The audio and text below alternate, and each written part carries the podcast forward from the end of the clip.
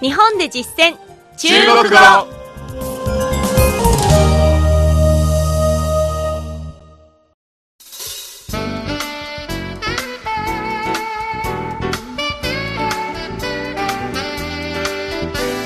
大家好。こんばんは。日本で実践中国語の時間です。ご案内は私超いい関と。梅田健です。今月は数字の勉強を主にしています前回は1から10までの数え方。曜日と人数の言い方について学びました。今回は10より大きい数字を数えてみましょう。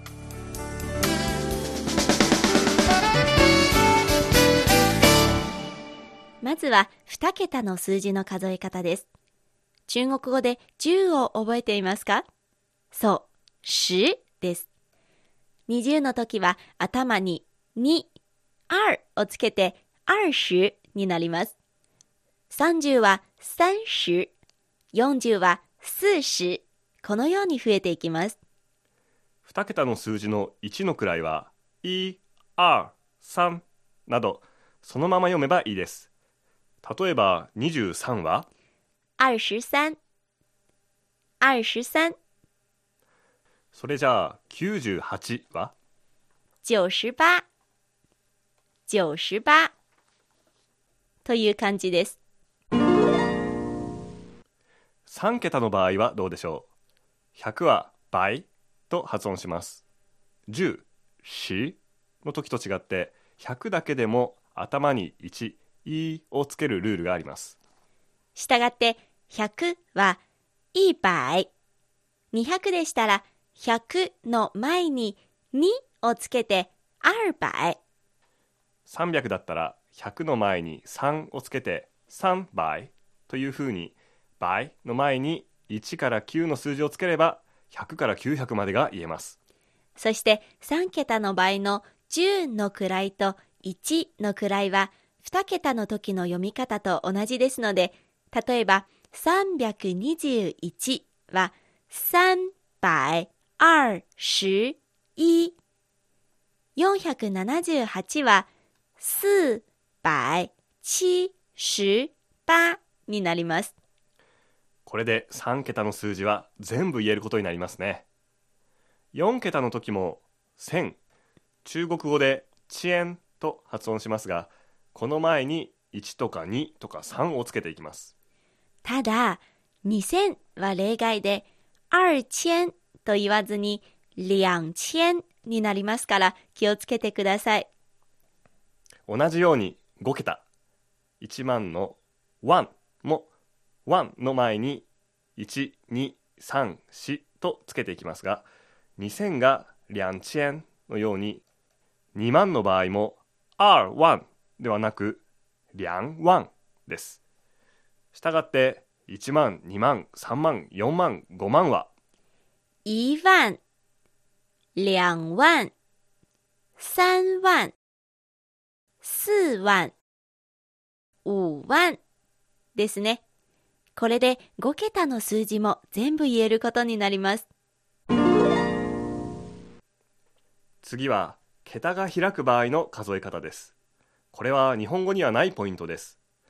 中国語の数字では開いた桁には0、0を入れます。例えば105なら？105、105というように数えます。途中の桁が2つ空いても0、0とは言わず0は1つだけ言います例えば1005なら1005、1005です。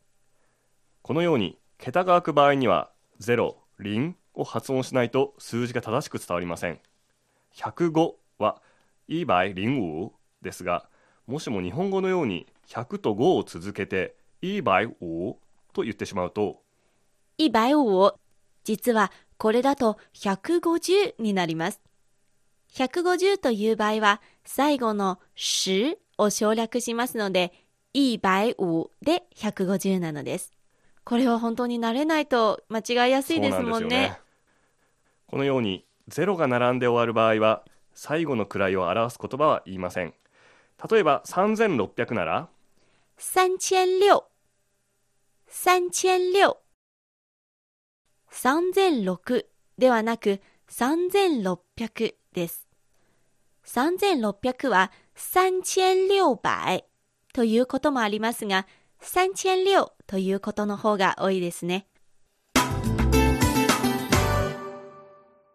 では前回学んだ1から10も含めて数字を簡単におさらいしましょう。うん。続けて発音してください。まずは1から5一、二、三、四、五、では6から10六、七、八、九、十、100百、百、1000千、千、万。万、万、0零、零。これらの内容を覚えれば日常の数字を話すことと聞き取ることができるようになるはずですもっと大きい数字も今日学んだ数字のルールを覚えれば数えられますよ。つまり10万は万の前にしを。100万だったら万の前に倍を。1000万なら万の前に遅延をつければいいのです。ではちょっと複雑な例を出してみましょうか。ん。5490万1037は。五千四百九十万一千零三十七。もう一度いきますね。五千四百九十万一千零三十七です。では中国人が実際に数える数字を聞いてみましょスタジオに日本語部の超雲佐記者を招きました。大家好。超運佐です。よろしくお願いします。よろしくお願いします。すではこれから私たちが運佐さんにランダムな数字を提示しますうん。皆さん頑張ってそれを聞き取ってください最後に答え合わせをしますのでメモしてくださいねでは、一つ目からお願いします。二十七、二十七、二つ目は、三百零二、三百零二、三つ目は、两千四百五、两千四百五、四つ目は、七万五千零六十九、七万五千零六十九。うん、2桁から5桁まで全部ありました。では最後の数字です。最後の数字はこちらです。わあ、長いですね。三千四百六十五万八千九百七十一，三千四百六十五万八千九百七十一。うーん、梅田さん、はい意地悪なの出しましたね。長くないとね練習になりませんからはい。はいでは皆さん聞き取れましたでしょうか？どうでしょうか？早速答え合わせをします。うん文佐さんお願いします。正解の発表です。一つ目は27です。二番目は302です。三番目は2450です。四番目は7万5069です。はいそして最後は？3465万8971です。いやー、皆さん何点を取りましたでしょはい、このうか、中何点でしたかね。というか、梅田さん聞き取れました？うんまあできましたよ。はいもちろんわかりました。皆さん、もっともっと時間がある時に練習してみてください。はいうんささん、ありがとうございましありがとうございましたた。ありがとうございました。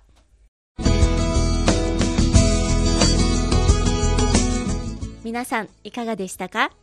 今回は大きい数字の数え方を学びました。